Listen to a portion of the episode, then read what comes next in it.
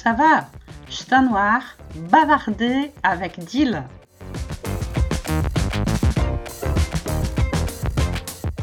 Dia 30 de setembro é o Dia Internacional da Tradução. Existe a tradução do francês para o português, que a gente chama tradução mesmo, e a do português para o francês, que é uma versão. Eu faço as duas coisas desde 2008. Eu adoro traduzir, adoro. É um trabalho cansativo que a gente precisa ter muito cuidado, fazer muita pesquisa. A pesquisa é fundamental no trabalho da tradução, mas é um trabalho muito interessante e gratificante, porque a gente sabe que um assunto de interesse vai poder atingir mais pessoas, né?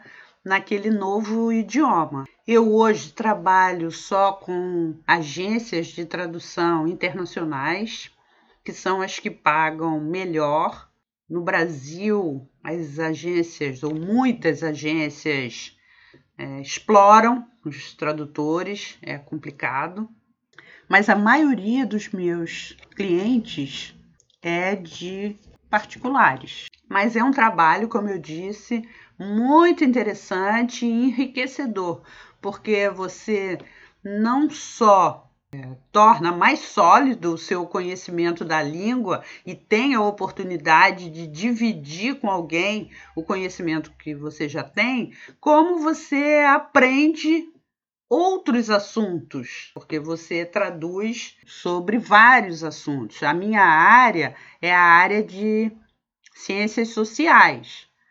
Então é, é interessante, é muito enriquecedor o trabalho de tradução. Muitas pessoas não valorizam o trabalho, o conhecimento e o estudo e a pesquisa que a gente tem que fazer para traduzir ou para chegar a um nível de saber os significados das palavras assim imediatamente. Para hoje não ficar sem nenhuma historinha, eu vou contar uma. Uma época, uma pessoa me encontrou no Skype e todo dia mandava uma palavra em francês pelo Skype e pedia tradução.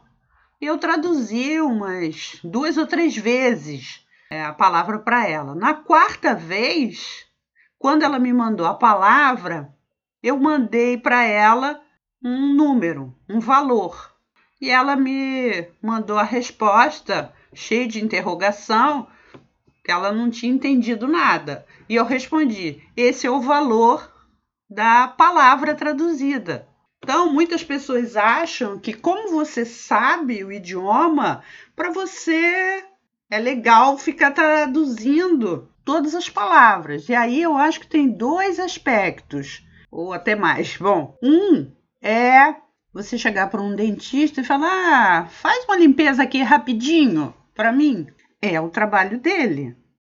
Não estou dizendo que a gente não pode ajudar, ao contrário, é até um prazer, mas tem limite. A outra coisa é a pessoa não se interessar. Hoje tem internet, tem Google Tradutor, tem dicionários online. Então é muito fácil você eh, pesquisar uma palavra, mas muita gente acha que é mais fácil ainda você perguntar a alguém. Então é preciso ter essa consciência.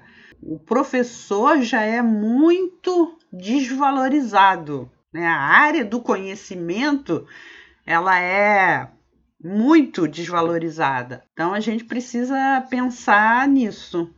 A história hoje é essa, vou ficando por aqui. No próximo episódio eu vou contar uma historinha que aconteceu comigo e com meu pai na Aliança Francesa de Brasília. A plus!